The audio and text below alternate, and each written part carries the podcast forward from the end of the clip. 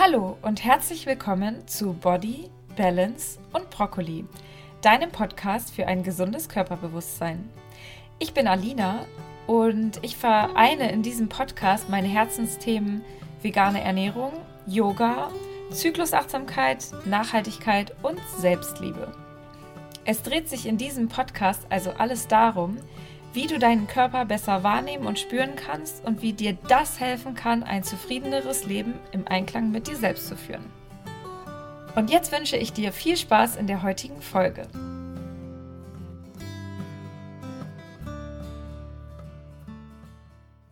In der heutigen Folge möchte ich dir erzählen, wie denn eigentlich zyklisches Arbeiten funktioniert.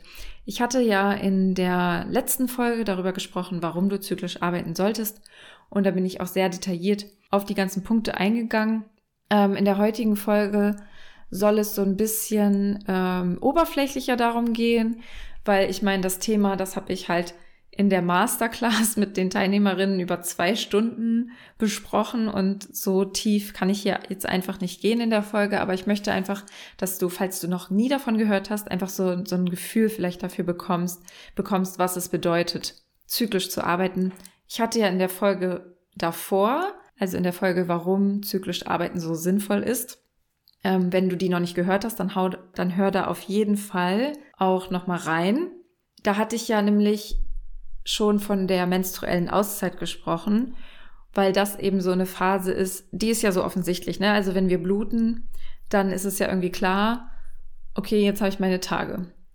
Und die anderen Phasen im Zyklus, die treten eher so in den Hintergrund, weil wir, wenn wir unseren Zyklus jetzt nicht unbedingt tracken oder beobachten, ja gar nicht wissen, in welcher Phase wir uns befinden. Bei der Menstruation ist das natürlich anders. Du weißt ja, wenn du blutest. Das ist ja so obvious, ne? Und es ist natürlich auch so, dass die Menstruation schon die Phase ist, wo wir tendenziell vielleicht die geringste Energie haben. Das ist auch immer so ein bisschen unterschiedlich und individuell. Bei manchen Leuten ist es auch eher die Phase vor der Menstruation, weil äh, viele Frauen da auch mit PMS, also mit dem prämenstruellen Syndrom zu kämpfen haben.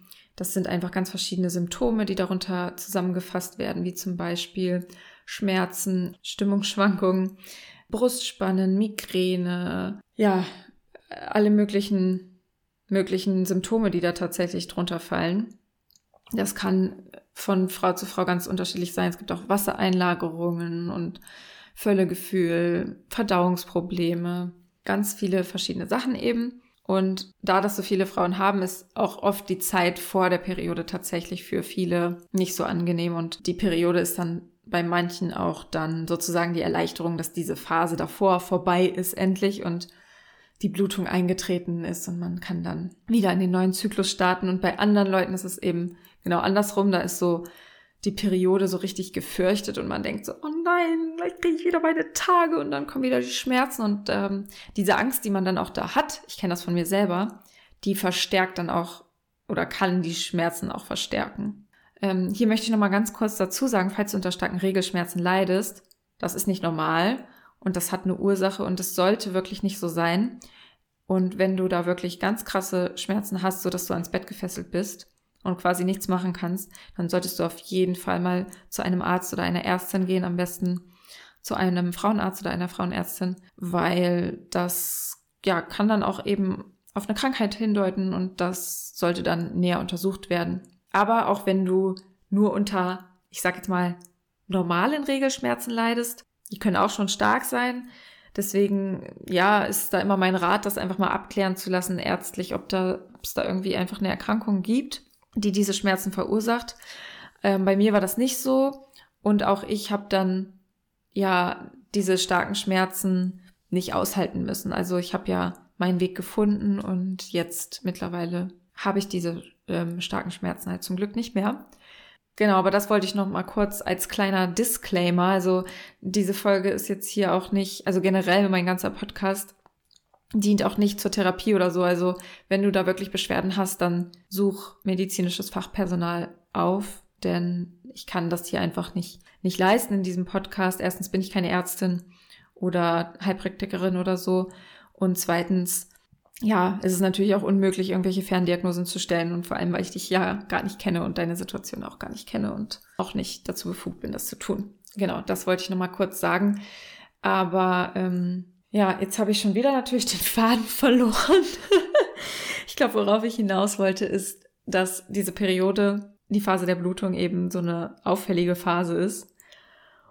Und ja, dass es für mich früher einfach nur zwei Zyklusphasen gab. Die erste, ich habe meine Tage und die andere, ich habe eben nicht meine Tage.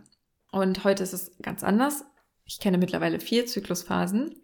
Ich richte mich sehr, sehr gerne nach den inneren Jahreszeiten. Dazu habe ich auch schon mal eine Folge gemacht. Kannst auch gerne mal zurückschauen. Verlinke ich in den Show Notes. Ich weiß gerade nicht mehr, welche Folge das ist, aber ähm, verlinke ich dann. Und genau, es gibt halt eben dieses Vier-Jahreszeiten-Modell. Da ist es so, dass die Menstruation ist schon die Phase, wo der Zyklus beginnt. Also mit der ersten, mit der ersten, ähm, mit dem ersten Zyklustag, dem ersten frischen roten Blut, das fließt, beginnt die Phase der Menstruation, die auch dem inneren Winter entspricht. Danach folgt die Follikelphase, das ist die Eireifungsphase und die entspricht dem inneren Frühling, da bekommen wir wieder mehr Energie und so weiter. Und die Energie wird da auch, ja, das ist wirklich so die Phase, die so, ich sag mal, die meisten Frauen als, also Top-Phase. Keine Probleme, keine Beschwerden, alles tutti, ich habe voll viel Energie, ich kann richtig viel leisten, auch keine Probleme. Dann kommt der Eisprung, der entspricht dem inneren Sommer. Und das ist wirklich der Tag, wo wir, je nachdem, bei manchen Menschen verursacht der Eisprung auch irgendwelche Beschwerden, wie zum Beispiel Ziehen im Unterleib oder ähm, ja, Schmerzen oder irgendwie fühlen sie sich vielleicht auch einfach nicht so wohl.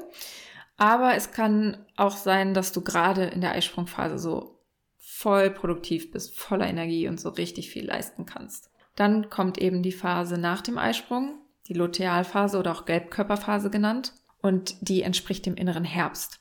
Und der innere Herbst ist eben, ja, wie man auch den äußeren Herbst sich vorstellen kann, eine Phase des Loslassens.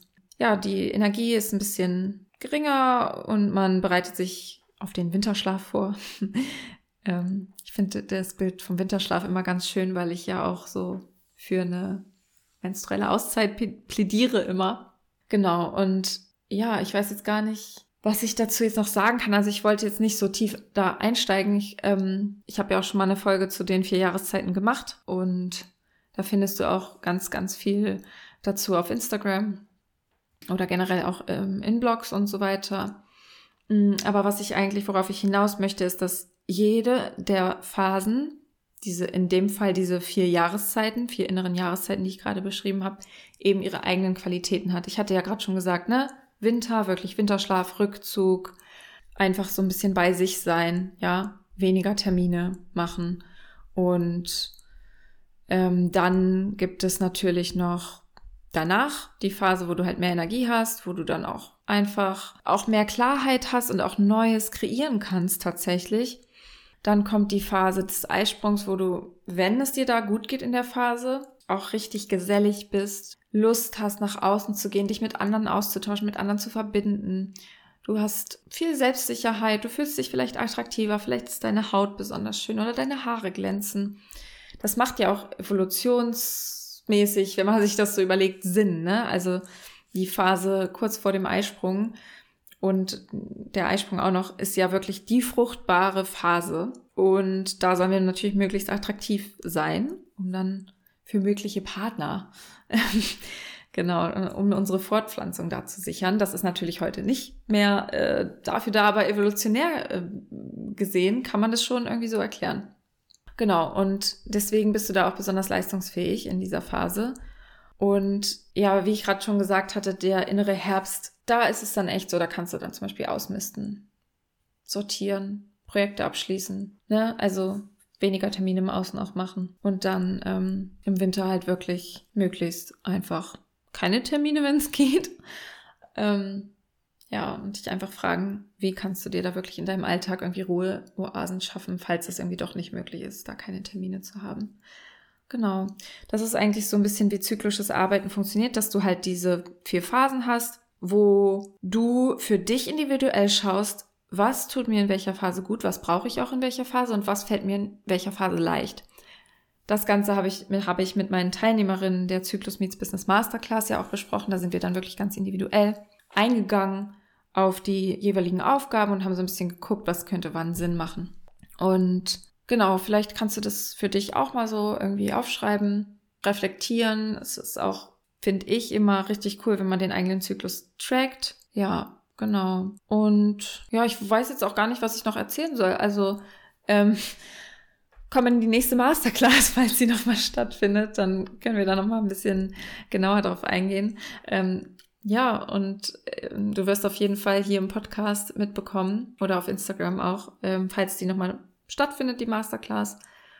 Da kriegst du auf jeden Fall Bescheid. Wenn du jetzt schon sagst, boah, ich habe voll Lust drauf, da dabei zu sein, Alina gibt mir unbedingt Bescheid, wenn es wieder stattfindet dann schreib mir einfach gerne eine private Nachricht auf Instagram und dann setze ich dich auf die Warteliste, die unverbindliche Warteliste und dann erfährst du es auch als erstes. Es gibt nämlich auch immer begrenzte Plätze und auch immer einen Early Bird Preis. Genau, und dann erfährst du das eben vor allen anderen und kannst dir dann da deinen Platz sichern. Genau. Ja, wenn dir die Folge gefallen hat, würde ich mich super freuen über ein Feedback oder auch gerne eine Sternebewertung auf Apple Podcast, damit mein Podcast auch ja, mehr Reichweite bekommt und besser gefunden wird, damit diese Message einfach noch ganz, ganz viele Frauen erreichen darf.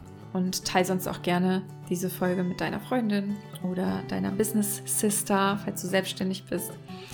Und ja, ich wünsche dir noch einen schönen Tag oder schönen Abend oder je nachdem, wann du die Folge anhörst, eine gute Nacht. Und freue mich, wenn wir uns dann das nächste Mal wieder hören. Bis dahin, mach's gut. Alles Liebe, deine Alina.